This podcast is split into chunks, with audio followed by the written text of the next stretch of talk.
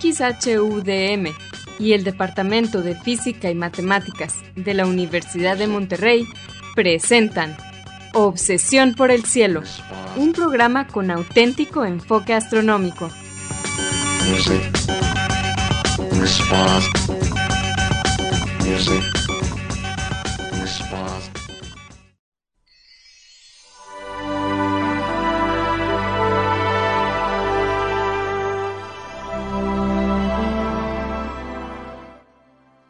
buenas tardes. Sean todos bienvenidos a Obsesión por el Cielo, el único programa con enfoque astronómico y de exploración espacial en la ciudad de Monterrey y en la República Mexicana. Un servidor, Pedro Valdezada, profesor adjunto de astronomía del Departamento de Física y Matemáticas en la Universidad de Monterrey, les desea la más cordial bienvenida a este programa número 982 de Obsesión por el Cielo con fecha del martes 27 de septiembre del año 2022. En este programa comentaremos y trataremos de poner en perspectiva algunas de las noticias que se relacionan con el estudio del universo y con la exploración del espacio que se dieron a conocer en esta semana pasada. Y para esto quiero darle la bienvenida a mi coanfitrión Edgar Armada. Muy buenas tardes, Edgar. Hola Pedro, muy buenas tardes y buenas tardes a todos ustedes, nuestros amigos de Obsesión por el Cielo. Gracias por acompañarnos en un programa más. Eh, un programa más, ya sea que nos escuchen en la ciudad de Monterrey a través del 90.5 de FM, Radio DEM, o a través del podcast eh, distribuido por varias plataformas desde Podbean quiero mandar, como siempre, un saludo a algunos de nuestros amigos que nos eh, ayudan a que este programa se transmita por Radio DEM, eh, Antonio Calderón, Azalia Simón y Asga. Les recordamos que, también se pueden comunicar con nosotros a través del correo electrónico obsesión por el cielo. Obsesión por el cielo es en minúsculas, sin acentos ni espacios. También nos pueden dejar preguntas, comentarios o sugerencias en nuestra página de Facebook de Obsesión por el Cielo o en nuestra cuenta de Twitter de arroba o por el cielo. Si quieren escuchar programas anteriores, lo pueden hacer visitando nuestra página de internet de obsesionporelcielo.net, donde encontrarán las ligas de cada programa que almacenamos en formato de podcast y que distribuimos gratuitamente a través de nuestro sitio de hospedaje de podcast de Podbean. En obsesionporelcielo.net también pueden encontrar cuatro audios que se titulan Un paseo por el cielo. Este fue un proyecto auspiciado por la Unión Astronómica Internacional y consiste de una serie de audios en español que describen las constelaciones, sus mitologías y los objetos de interés que encontramos en ellas. Son cuatro, como decía, uno para cada estación del año. Bien, Edgar, ¿cuáles fueron las noticias astronómicas que vamos a platicar? Pues Pedro, esta semana vamos a platicar de dos objetos orbitando agujeros negros. Son dos eh, noticias separadas, pero relacionadas. En un caso eh, se trata de un objeto en el centro de nuestra galaxia y en el otro se trata de una estrella similar a la nuestra. Ahorita vamos a hablar los detalles. La verdad no nos gustaron mucho estos temas, pero ya viendo de qué se trata, nos parecieron muy interesantes y esperamos que ustedes también. Antes de que se me olvide, Pedro, les recomiendo que, eh, escuchen nuestro programa eh, Punto Focal, que está solo disponible en podcast, eh, con el doctor Gerardo Ramón Fox y nosotros, sus servidores. ya va a salir la semana entrante otro programa más, pero ya hay dos allí disponibles si los quieren escuchar. Y lo pueden conseguir en el mismo feed de Obsesión por el Cielo. Pero como siempre vamos a comenzar el programa con la sección de Explorando las Estrellas con Loni Pacheco. En esta sección, Loni, que también es anfitrión del canal de YouTube de Cielos Despejados, nos platicará sobre los eventos astronómicos más vistosos que podremos observar en el cielo durante la siguiente semana. Adelante, Loni.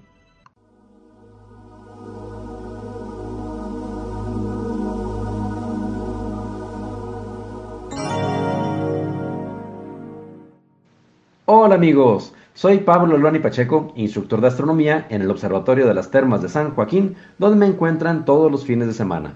También soy conductor del canal de YouTube Cielos Despejados, tu canal de ciencia y astronomía en español. Bienvenidos a este espacio dedicado a los eventos celestes venideros. Esto es del 27 de septiembre al 4 de octubre de 2022. Los horarios estarán dados en tiempo del centro, que es válido para Monterrey, Guadalajara y Ciudad de México. Empecemos por los planetas que se verán los próximos días. Si buscan por donde sale el Sol, pero al atardecer, a partir de las 7.40 de la tarde, deberán encontrar a Saturno. Su aspecto será como la primera estrellita en esa dirección, aún antes de oscurecer.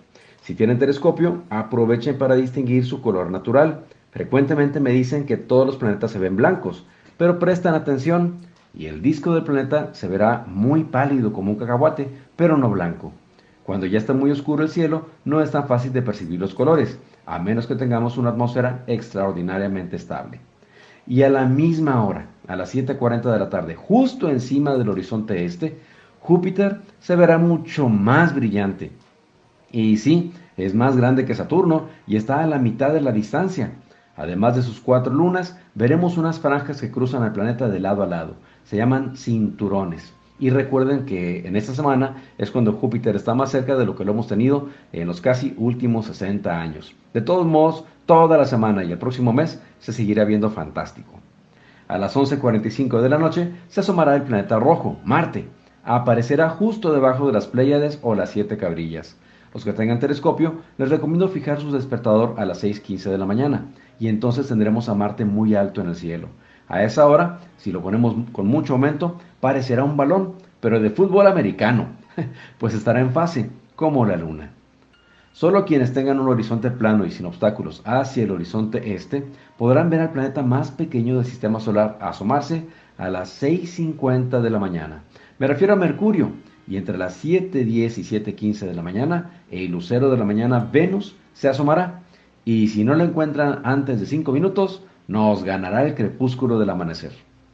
El viernes 30 de septiembre, temprano en la noche, busquen a la luna con su bella luz cenicienta y la verán en Scorpius, lado a lado de la estrella más brillante de la constelación, Antares.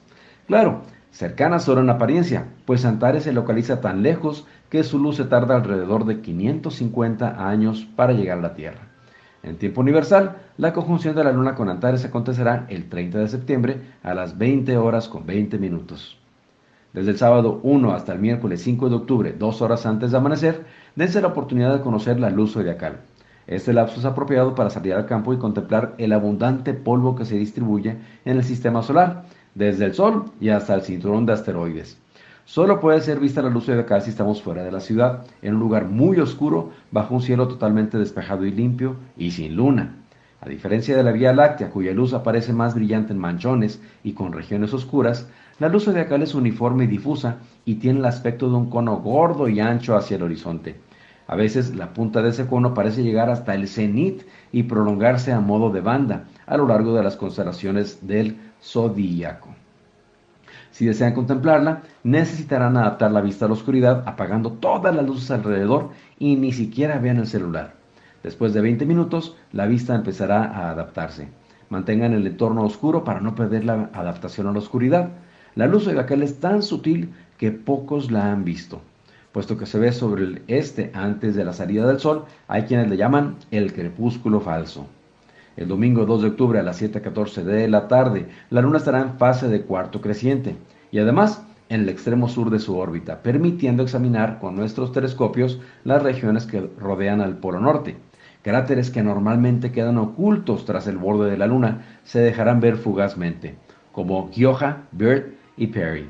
En tiempo universal, la Luna estará en el extremo sur de su órbita el 2 de octubre a las 19.32 horas, con una declinación planetaria sur de 27.4 grados, y la fase de cuarto creciente el 3 de octubre a las 0 horas con 14 minutos. El martes 4 de octubre, la Luna estará en el extremo más cercano de su órbita, en el perigeo, lo que nos ayudará además a ver estructuras más pequeñas en la superficie de la Luna. Aprovechen. En tiempo universal, el perigeo de la Luna acontecerá el 4 de octubre a las 17 horas con un minuto, cuando alcanza una distancia de 369.300 kilómetros de la Tierra. Mi fanpage en Facebook es Diagonal Divulgador de Astronomía, seguido y sin espacios, y les recomiendo darse una vuelta por la página de la Sociedad Astronómica de Monterrey. Los espero la próxima semana en Explorando las Estrellas con Loni Pacheco. Yo como siempre agradezco su amable atención y les deseo cielos despejados.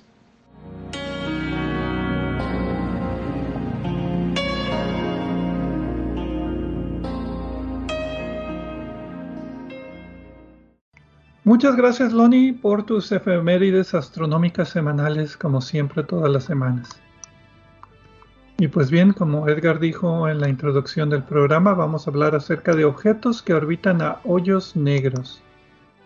El primer artículo trata sobre el hoyo negro supermasivo que está en el centro de nuestra galaxia. El título de la publicación es Movimiento orbital cerca de Sagitario A estrella. Ese es el hoyo negro, así se le llama el hoyo negro en el centro de nuestra galaxia. Dos puntos. Restricciones por observaciones polarimétricas de ALMA. Otra vez el telescopio milimétrico ALMA viene a hacer observaciones muy importantes para entender el centro de la galaxia. Salió el 6 de septiembre en Astronomy y Astrophysics, pero está también es de libre acceso para los que quieran consultarlo. Tiene pues ya toda la información más detallada con, con lujo de detalle y de gráficas.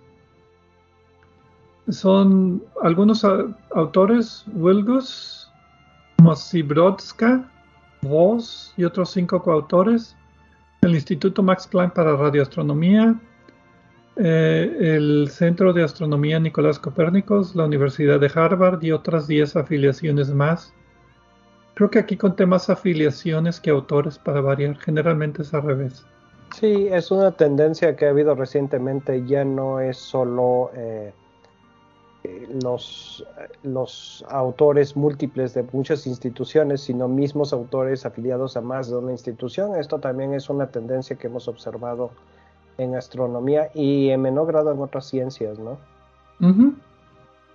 Y pues bien, aquí los autores presentan evidencias observacionales de radiación electromagnética polarizada en longitudes de ondas milimétricas, o sea, Ahorita hablamos de qué es la polarización y todo eso, porque sí, el, eh, para entender el artículo sí hay que explicar un poco de física. Son observaciones de milimétricas e infrarrojas y básicamente sugieren que temporalmente existió una burbuja de gas muy caliente orbitando cerca del hoyo negro supermasivo que está en el centro de nuestra galaxia. Y pues fue algo inusual y que sucede de vez en cuando pero se caracterizó esta vez en dos longitudes de ondas distintas. Bueno, Pedro, creo que también hay que hablar un poco del centro de nuestra galaxia para poner esto en contexto.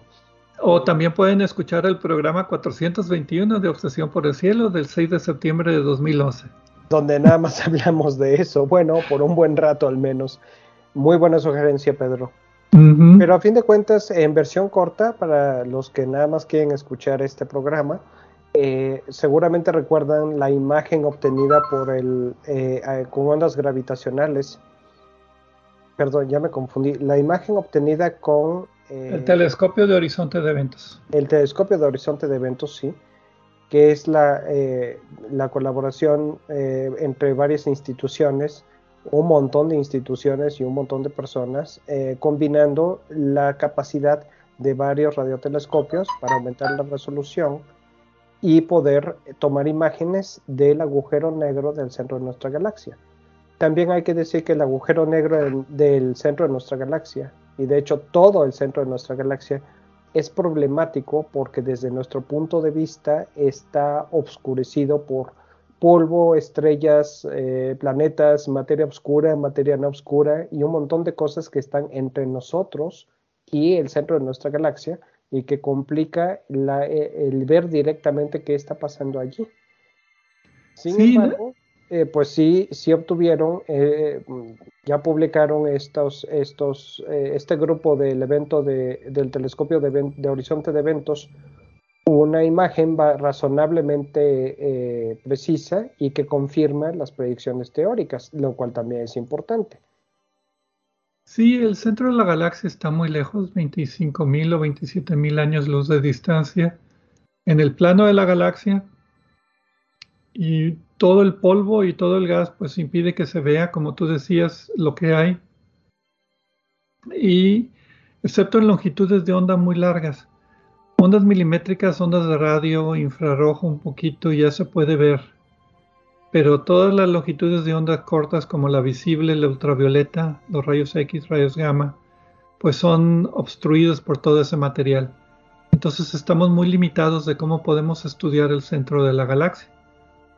Aparte de que se necesitan telescopios muy grandes. Si te acuerdas, el telescopio de horizonte de eventos son, que eran 12 antenas o 14, distribuidas por todo el continente americano y en Hawái también, y creo que algunas en Europa. En Europa, en, en Antártida. en México. correcto. Eh, América, Europa, creo que hay uno en Japón, si mal no recuerdo. La cosa es que ha estado cambiando esto, se han estado agregando más instrumentos.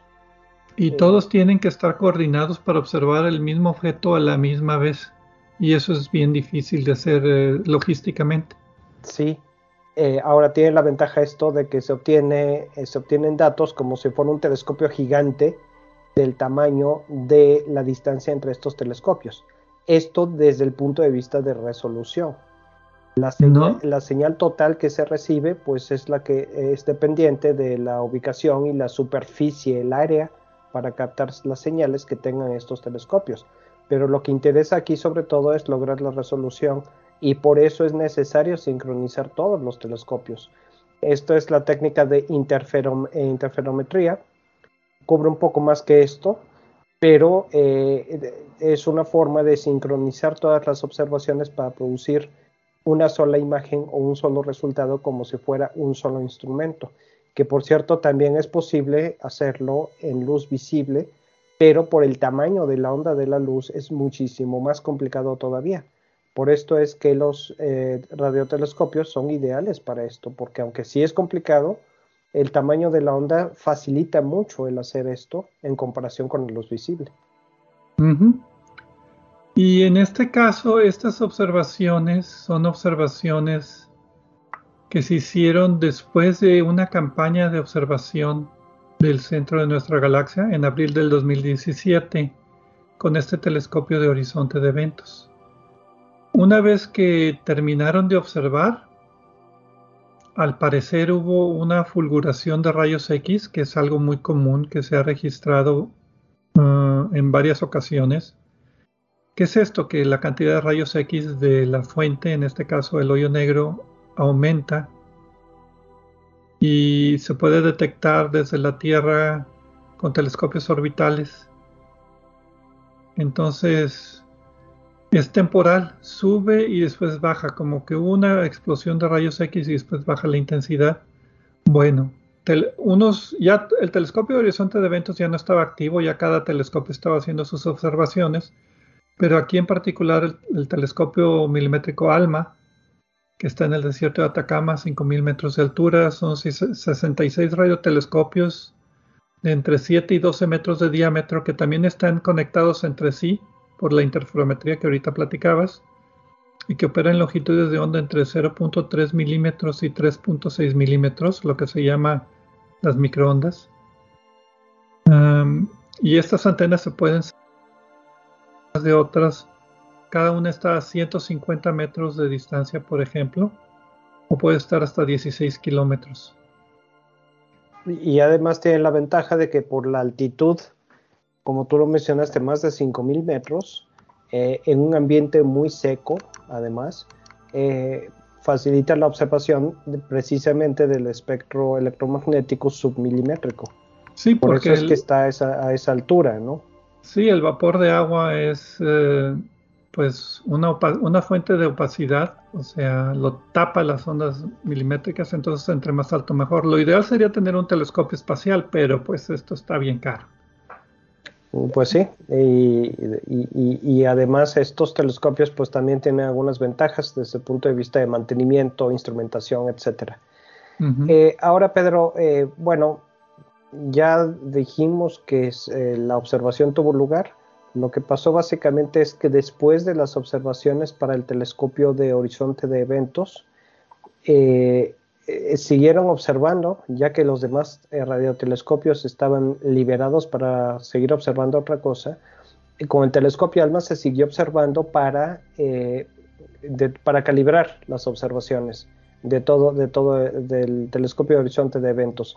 Y allí fue cuando se detectó este destello, esta fulguración de rayos X. Y esto, esto es eh, importante porque por los datos que nos da de eso. Eh, pero creo que sería bueno decir eh, que la mayoría de los agujeros negros los conocemos precisamente por sus emisiones. Cuando, cuando la materia cae a un agujero negro que esté flotando en el espacio al que no esté cayendo materia, básicamente no es detectable. En realidad sí hay técnicas para detectarlas. Eso lo vamos a comentar un poco más en la siguiente parte del programa con la siguiente noticia. Pero eh, en el caso del centro de nuestra galaxia sí sabemos que hay un agujero negro y que ocasionalmente muestra actividad, como en este detalle. Bueno, vamos a una pausa y regresamos.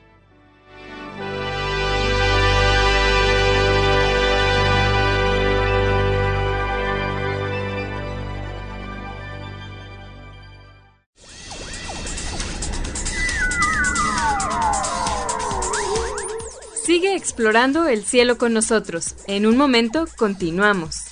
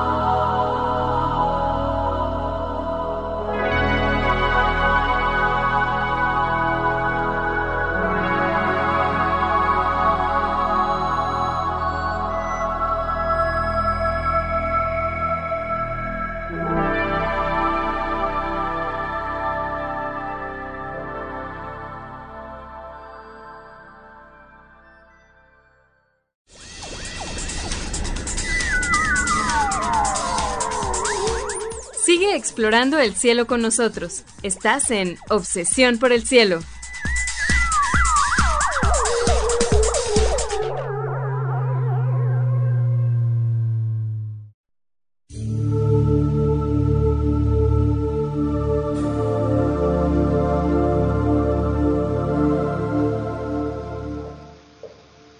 Regresamos a Obsesión por el Cielo con las noticias astronómicas de esta semana un servidor Pedro Valdés y Edgar Armada hablando acerca del hoyo negro supermasivo de la galaxia, de la Vía Láctea.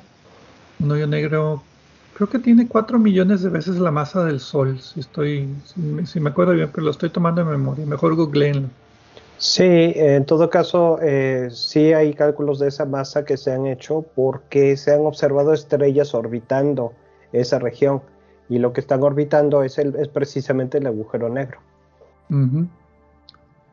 Y pues bueno, entonces estábamos hablando acerca de este agujero negro y que tuvo una erupción de rayos X, no del hoyo negro en sí, sino del material que está alrededor. Cada, cada agujero negro eh, está casi siempre acompañado, vamos a ver en la siguiente noticia que a veces no, pero casi siempre acompañado por un disco de materia que está tratando de entrar al hoyo negro.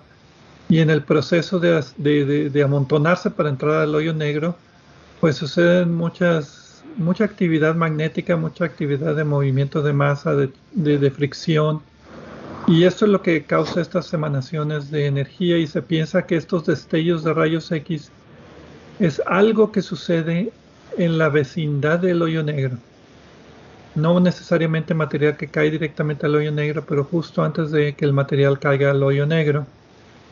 Y que después de las observaciones del telescopio de horizonte de eventos, el telescopio ALMA estaba haciendo calibraciones, pues ya que estás apuntando al centro de la galaxia, pues sigue apuntando. Sucedió uno de estos destellos de rayos X que fue observado por el telescopio espacial Chandra el 11 de abril ah, a las 8 horas tiempo universal.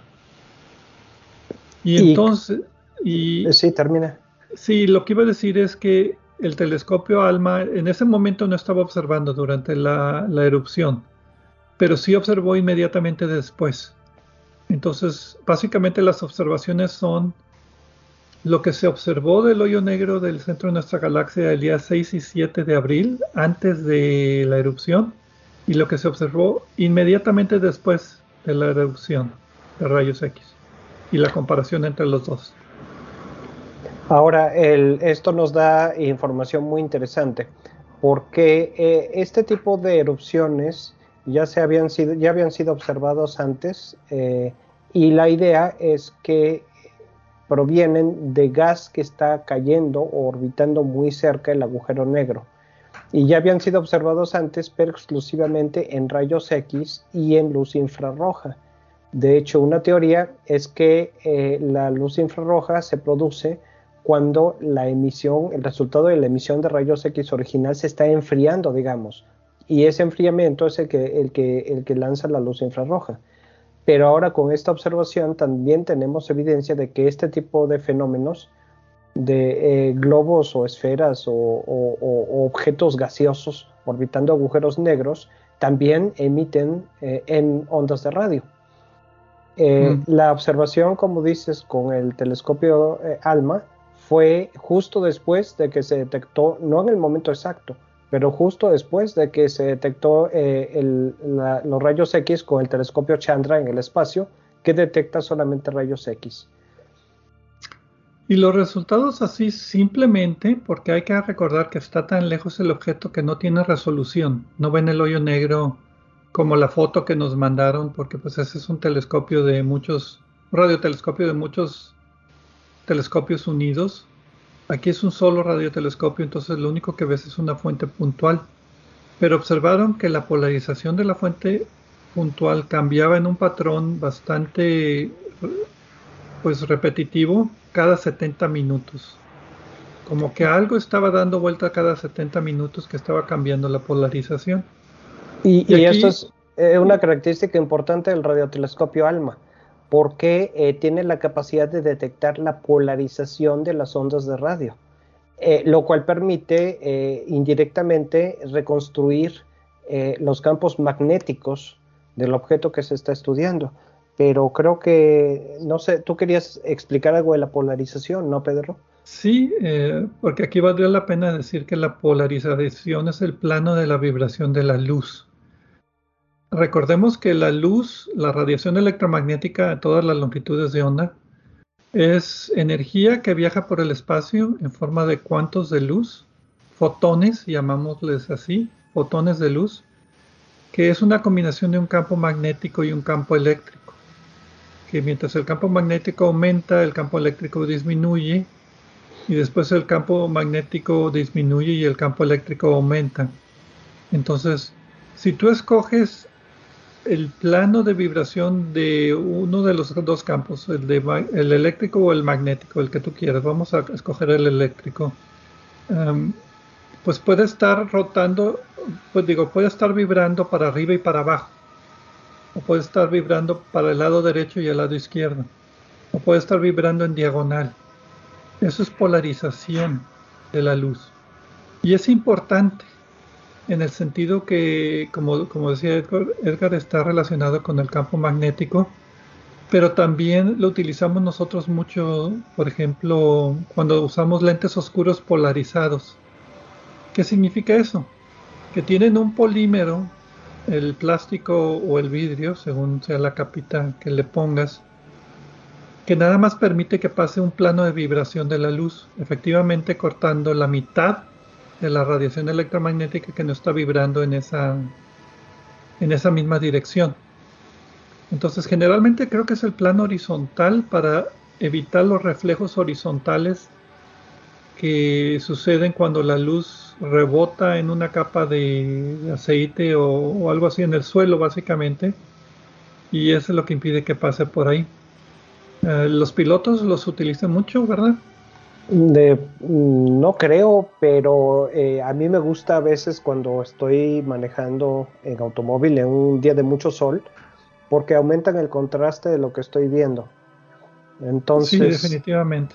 Eh, eso, eso como, como, como eh, quita la luz que está vibrando en un plano y deja pasar la que está en el otro, ayuda a, que los objetos y, los demás automóviles, peatones, bicicletas, etcétera, se vean con más contraste y se, sea más fácil de identificar.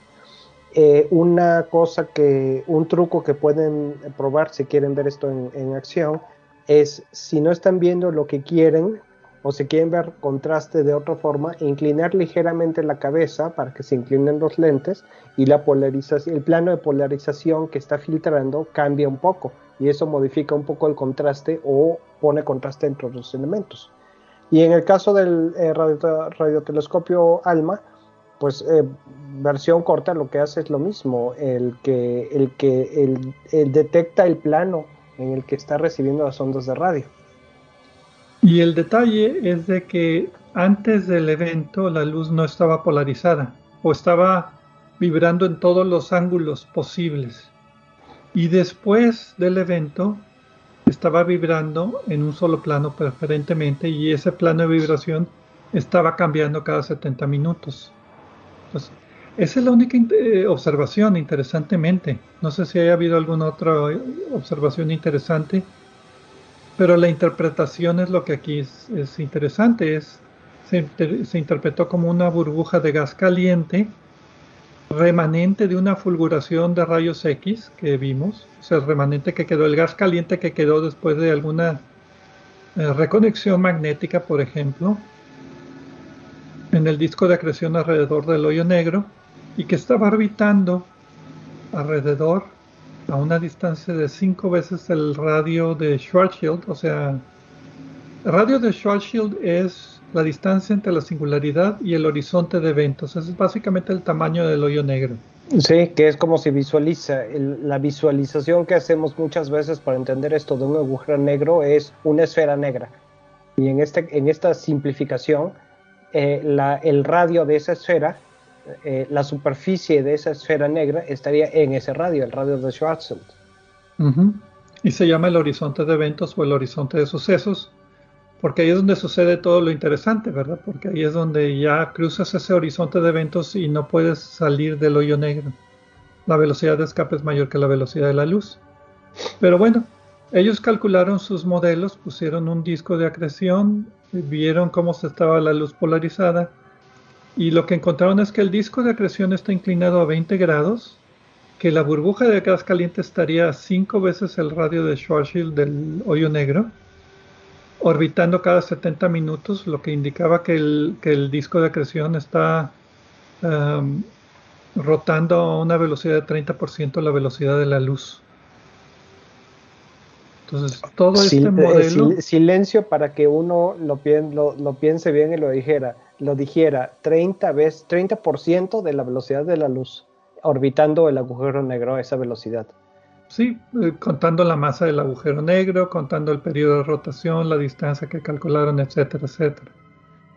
Entonces, para mí pues fue muy interesante ver cómo se observó esta burbuja de gas caliente que quedó remanente de una reconexión magnética. No están muy seguros de qué fue lo que lo causó, pero están diciendo que fue una reconexión magnética. Esto es, cuando las líneas del campo magnético se rompen y se vuelven a conectar.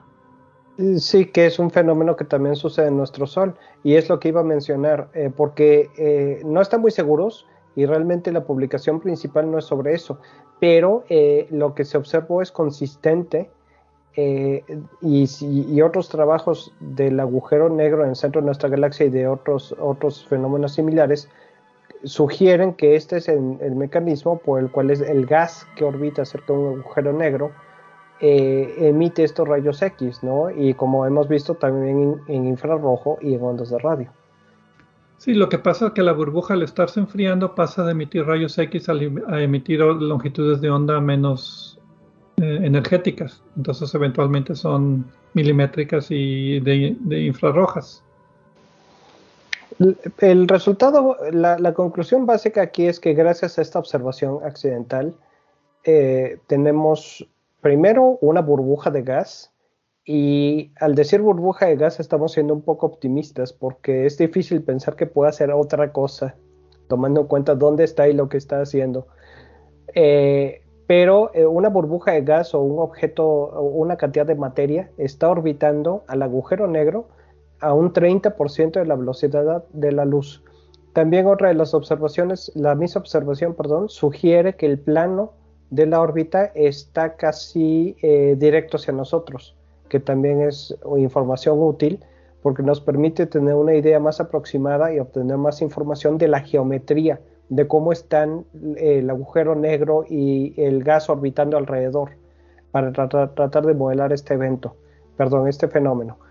Y la otra es eh, pues que estos, este tipo de emisiones no solo son, como se había detectado antes, en rayos X y en infrarrojos, sino que también en ondas de radio, cosa que tiene mucho sentido y confirma lo que ya pensábamos, nada más que no se había observado hasta, hasta ahora.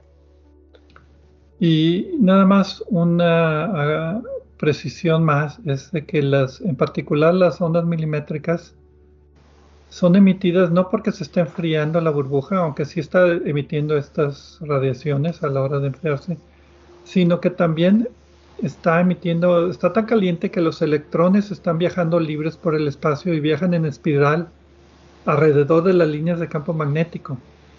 Esto se llama radiación sincrotrón.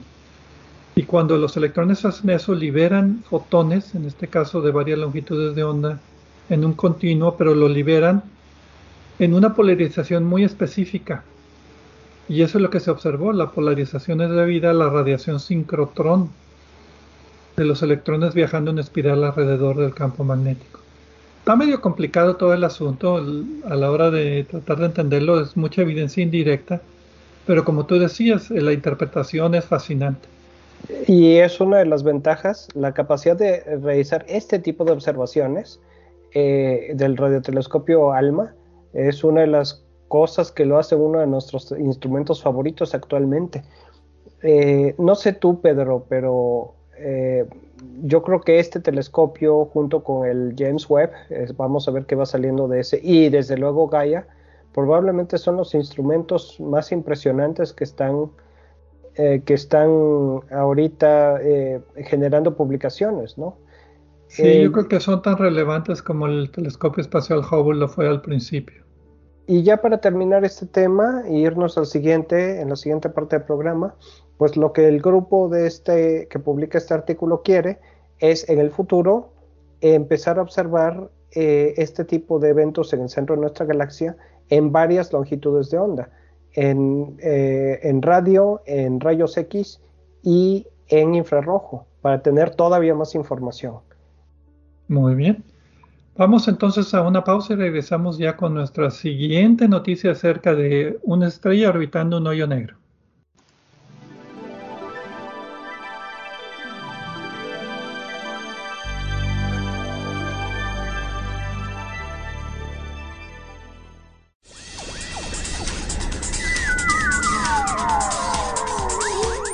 Sigue explorando el cielo con nosotros. En un momento continuamos.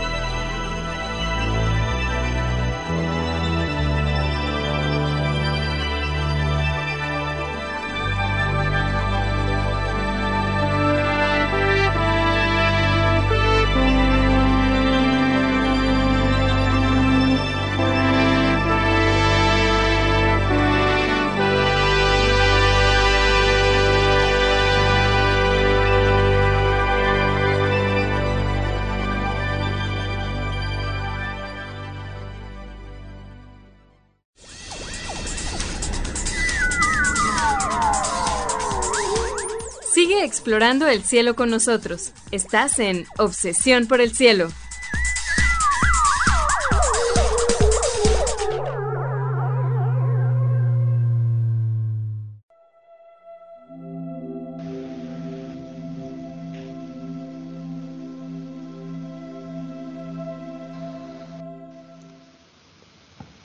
Regresamos a Obsesión por el Cielo con las noticias astronómicas de esta semana. Edgar Armada y un servidor, Pedro Valdés. En la primera parte del programa y en la segunda parte del programa hablamos acerca de una noticia que salió esta semana pasada sobre un hoyo negro supermasivo del centro de la galaxia y una burbuja de gas que fue detectada justo al ladito de este objeto. Y pues bueno, explicamos cuáles fueron las observaciones y cuáles fueron las interpretaciones, los modelos que explican esas observaciones y pues resultó muy interesante cómo objetos pueden orbitar alrededor del hoyo negro supermasivo que está en el centro de la Vía Láctea. También en la primera parte tuvimos las efemérides astronómicas de Loni Pacheco y ahora en esta tercera y última parte de Obsesión por el Cielo vamos a hablar acerca de un hoyo negro, pero en este caso un hoyo negro de nada más 10 veces la masa del Sol, no 4 millones de veces la masa del Sol. Es un hoyo negro normalito y una estrella que lo está orbitando, pero pues este es un sistema también muy peculiar por lo poco atractivo que es, no sé cómo decirlo. No, no, no, no es un sistema muy escandaloso, pero eso lo hace interesante. La, la, única, la única razón por la que se descubrió y se publicó este artículo y lo estamos comentando es porque fueron no es algo que haya llamado naturalmente la atención. El título de la publicación es Una estrella similar al Sol orbitando un hoyo negro. Ahí lo dice todo. Conciso, preciso y macizo, como nos gusta. Está de libre acceso, también salió el 6 de septiembre de este año y fue publicado en las Monthly Notices of the Royal Astronomical Society, noticias mensuales de la Real Academia de, de la Real Sociedad Astronómica de Inglaterra y también está disponible en los archivos Archive. Los autores son Karim El Badri, Hans Walter Rix, Elliot Quatteret y otros 18 coautores de como dos instituciones más o menos, incluyendo el Centro para Astronomía del eh, Instituto Harvard Smithsoniano, otra vez el Instituto Max Planck para Radioastronomía, Universidad de Princeton, Caltech, Universidad de California, Berkeley, etcétera, etcétera, etcétera. Y como el título lo dice, los autores presentan evidencias observacionales desde varios observatorios que sugieren que una estrella normal, similar a nuestro Sol, está orbitando un objeto de masa como 10 veces la masa del Sol que no brilla, o sea, un hoyo negro. Pero en este caso sin actividad, o sea, en una órbita lejana. Es un objeto que esté pegadito al, hoyo negro y que esté haciendo, transmitiendo mucha masa o, emitiendo mucha radiación. Vamos a, para tratar de explicar esto, vamos a si lo permites, Pedro, regresar a un ejemplo que creo que alguna vez hemos dado hablando de agujeros negros y es eh, para explicar que los agujeros negros no son aspiradores gigantes que absorben todo. La pregunta que hacemos es qué sucede si de repente nuestro Sol se, convirtiera en un agujero negro. La respuesta corta es que nos moriríamos de frío porque no llegaría calor a la Tierra pero fuera de eso, la Tierra seguiría orbitando esencialmente de la misma manera, el agujero negro y los demás planetas también. Si de repente quitáramos uno y pusiéramos el otro, ¿no? Eh, el agujero negro no emitiría radiación hasta el momento en el que materia caiga a él, que es lo que estábamos comentando en la noticia anterior, eh, que el, agujero negro del centro de nuestra galaxia eh, emite rayos X y otras radiaciones por la, el efecto que tiene sobre la materia fuera de su radio de Schwarzschild. Pero muy cerquita. No, si el objeto está muy lejos, pues no hay interacción más que. Exacto, exacto. es, es, como un animal salvaje, o sea, son peligrosos nada más cuando te les acercas. Y crucialmente, cuando no hay emisiones, es difícil detectar los agujeros negros. Eh, los agujeros negros normalmente, la mayoría de los que conocemos, alrededor de 20 en nuestra galaxia, creo que todos, eh, con la excepción del que estamos mencionando ahorita, se han sido detectados por sus emisiones al ver la materia cayendo, precipitándose hacia ellos y en el proceso emitiendo radiación generalmente en rayos X. El problema es un agujero negro como este es difícil de identificar y detectar eh, la ventaja es que el movimiento de la estrella que está orbitando alrededor es precisamente lo que nos permite inferir que hay algo allí, algo eh, alrededor de lo cual la estrella está dando vueltas, pero que no vemos. Lo que, nos, eh, lo que junto con los parámetros de la órbita nos permite, si la masa es suficiente, pensar que es un agujero negro. Eh, hay otras técnicas, por ejemplo, este, los lentes gravitacionales, eh, creo que es la principal para detectar agujeros negros, pero en el caso de los objetos binarios como este, pues nos dan mucha información, mucho más de la que podemos obtener de otros, de otros métodos. Eh, si quieren saber de hoyos negros, también tenemos muchos programas de obsesión por el cielo. Sin dar fechas, nada más números, el programa 380, el 740, tipos de hoyos negros lo vimos en el 525 y efectos relativísticos cerquita de hoyos negros en el programa 864. Entonces hay muchos de estos programas.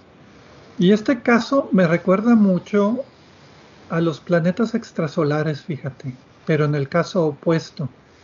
En un planeta extrasolar tienes un objeto de poca masa que no brilla orbitando una estrella. Y tú observando la estrella puedes inferir la presencia de este objeto de muy poca masa. Ahora aquí los roles son invertidos. Tienes la misma estrella, pero ahora tienes un objeto de 10 o 20 veces la masa de esta estrella, pero sigues observando la estrella y cómo responde gravitacionalmente al objeto que no ves. ¿Me explico? Sí, creo que sí. Entonces, por, por, eso, por eso me interesó mucho, porque aquí lo que estamos viendo es una estrella que se está comportando de una manera que indica que está orbitando un objeto que de 10 veces la masa de la estrella, pero no se observa. Lo que hizo este grupo, eh, el, investigador principal, El Badri y, todos los demás, es que de plano eh, estaban conduciendo una campaña para identificar eh, agujeros negros que no estuvieran activos. Y para lograr esto, utilizaron la información de la misión Gaia de la Agencia Espacial Europea, que, como ya hemos mencionado en varias ocasiones, está tomando medidas muy precisas de la posición de las estrellas en nuestra galaxia. Y con esas medidas muy precisas identificaron 168.065 estrellas que parecía que estaban orbitando un objeto, otro objeto que no había sido detectado. Eh, con, la, con, la, información precisa de, la, de, la, de Gaia se detectó su movimiento y el movimiento sugería estas estrellas estaban en órbitas de por lo menos dos objetos. Y lo que empezaron a buscar allí es ver estos, estos objetos, estos 168 mil y fracción de estrellas, eh, para, eh, y para tratar de buscar cuándo podía ser un agujero negro lo que estaban orbitando, cuándo podía haber una estrella orbitando a un agujero negro, orbitándose mutuamente, ¿no? Y este es el primer caso estudiado y, observado con otros telescopios para comprobar lo que tú acababas de decir. Ok, Gaia, otra vez, recordándoles, Obsesión por el Cielo, punto focal número uno, el primero de agosto del 2022, si quieren saber más. Y este objeto tiene la magnitud es de 13.8 o sea, es observable con telescopios pequeños, aunque no, tan pequeños. 10 pulgadas yo creo que sí se podría observar. Está localizado a 1565 años luz de distancia. Es muy cercano, creo que es el hoyo negro más cercano a la Tierra que se ha observado. Sí, yo también tengo ese dato. La temperatura es de, de la estrella, la pudieron medir como 5850 grados, o sea, casi como el Sol. La masa es el 93% la masa del Sol y la metalicidad es un poquito menor que del Sol, pero pues nada, nada espectacular y con rotación lenta. En otras palabras, es una estrella casi similar a nuestro Sol de secuencia principal. Aparte de la astrometría de Gaia, que fue el primer indicio de que esta estrella estaba moviéndose de forma rara que indicaba la presencia de este hoyo negro, utilizaron el telescopio Keck para medir velocidades radiales, o sea, qué tan rápido está moviéndose en el plano, no en el plano, en la dirección de la estrella, o sea, el plano perpendicular al cielo. Y otro telescopio del Observatorio Europeo del Sur, el VLT, Géminis y otros telescopios más para... Básicamente lo que hicieron es velocidades radiales para complementar las posiciones astrométricas de Gaia. Y se, quedan esperando el siguiente grupo de datos de, de, Gaia, el grupo 4, que debe dar información adicional para verificar, aunque para mí que ya no hace falta, ¿no?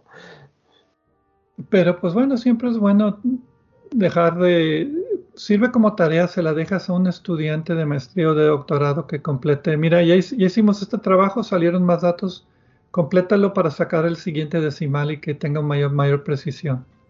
es eh, como tarea para estudiantes. Es crueldad innecesaria, pero, pero sí, sucede. Lo, que lo que tenemos aquí entonces es eh, interesante porque además del hecho de que tenemos una estrella interesante, parecida a la nuestra, que está orbitando un agujero negro, es en, relación a las poblaciones, porque hay varias estimaciones que eh, debe de haber muchos agujeros negros en nuestra galaxia que no son observables directamente, que no están eh, absorbiendo material y que por lo tanto no están emitiendo radiación. Nada más los podemos detectar cuando por suerte crucen enfrente de una estrella y detectamos el cambio en la curva de luz o bien en casos como este, que es el que estaban buscando los investigadores, en el cual tenemos una estrella orbitándolos. Que por, pero por otra parte, este tipo de objetos no deben de ser tan raros.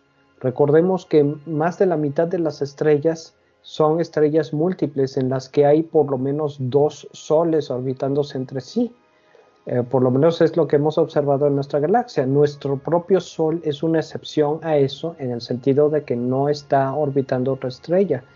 Pero si sabemos eso, es lógico pensar que hay una gran población de agujeros negros, ya sea eh, resultados de la evolución de dos, de dos estrellas en épocas distintas, y que este, este, este arreglo resulte en una población de agujeros negros que no estamos detectando y varios de ellos deben de estar orbitados por otra estrella. Ahora, ese es un, esa es una conclusión una dificultad o no sé cómo decirlo. Pero también está el problema de cómo surgió este sistema, porque los modelos de formación no que conocemos no, no, no, explican cómo puede sobrevivir una estrella, que a propósito se nos pasó a decir que el periodo de 185 días o 185.6 días y una excentricidad de 0.45, o sea, está bastante elíptica. ¿Cómo se puede formar dos estrellas y que una explote como supernova formando un hoyo negro de 9.8 veces la masa del Sol y que la otra estrella sobreviva intacta? Y Dicen que a lo mejor fue capturada. Claro, las dos cosas pueden ser ciertas. Por una parte es posible que nuestras expectativas de lo que pase cuando se forma un agujero negro no sean precisas. O bien que sí sean precisas, pero que las estrellas sean más resistentes de lo que nosotros pensamos. Eh, ahora no, hasta donde yo sé, no se ha detectado en este caso material eh, que haya emitido la estrella eh, de haber formado un momento, el, actual agujero negro, una supernova. Y la otra posibilidad, desde luego, pues es la que tú dices, que haya sido una estrella capturada que iba pasando allí y formaron dos, dos cuerpos. y, y, esa es la, además del saber la cantidad de agujeros negros de este tipo no activos que puede haber en nuestra galaxia, esa es la información adicional que nos da porque nos permite empezar a preguntarnos cuál es la forma en la que estos objetos tienen su origen. Hay varios mecanismos, tú propusiste dos, es posible que haya otros que no se nos han ocurrido todavía, ¿no? Pero afectaría las estadísticas de cuántos de estos sistemas pueden existir. Claro, y eso es lo que no sabemos a fin de cuentas, tenemos estimaciones pero no tenemos datos y observaciones concretas para saber si nuestras estimaciones están bien, mal, cerca, lejos y cómo se forman estos objetos, ¿no? Y una cosa que no mencioné, de que cómo sabemos de que es un hoyo negro, pues número uno es por la masa. Ninguna estrella de 10 veces la masa del Sol, bueno, si fuera una estrella normal de 10 veces la masa del Sol, brillaría como loca, mucho más que la que estamos observando que tiene la masa del Sol. Y dos, por el espectro. El espectro revela claramente que es una sola estrella de la masa del Sol, entonces el otro objeto tiene que ser oscuro. Sí, aunque fueran dos estrellas idénticas, se detectaría en el espectro por su movimiento. Y es muy chismoso el espectro, si es muy claro si es una estrella o dos combinadas. Bueno, pues muchas gracias a todos aquí por escucharnos en Obsesión por el Cielo una semana más y nos vemos la próxima semana.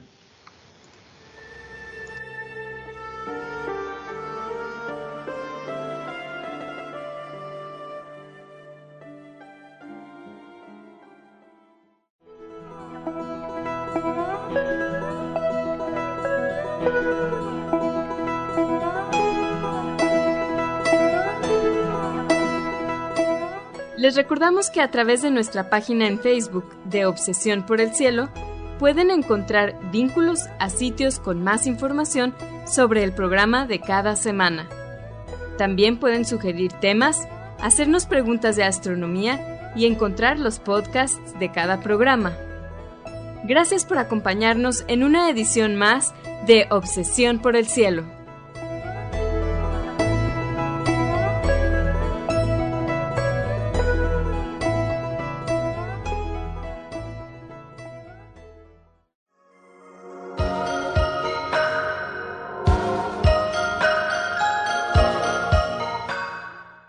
Sintonizas XHUDEM 90.5 frecuencia modulada, 3000 watts de potencia, transmitiendo desde el Laboratorio de Medios de la Universidad de Monterrey. Avenida Morones Prieto 4500 Poniente, Colonia Jesús M. Garza, San Pedro Garza García, Nuevo León, México. Radio UDEM 90.5